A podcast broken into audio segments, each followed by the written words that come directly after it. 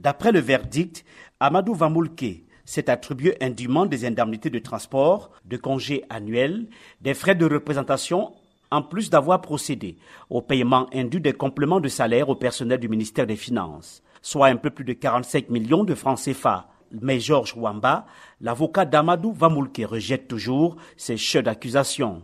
Les points qui ont fondé notre défense, c'était les points euh, qui étaient relatifs à l'inexistence matérielle, l'inexistence juridique, le défaut de fondement de l'accusation qui pesait sur lui.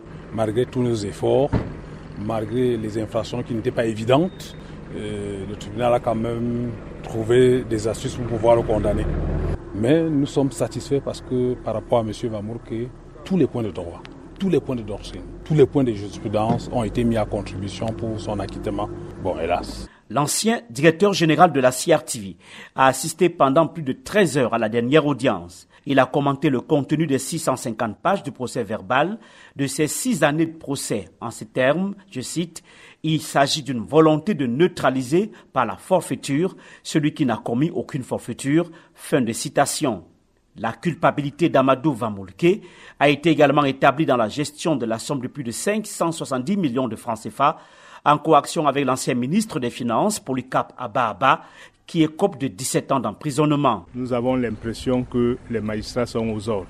Antoine Marcel Mon, avocat de Polycap Abba Abba. Il est clairement établi que les fonds dont le détournement lui est imputé ont été utilisés par la direction des impôts sur instruction du directeur général de l'époque, qu'on le déclare coupable de détournement des mêmes fonds nous tombons des nues.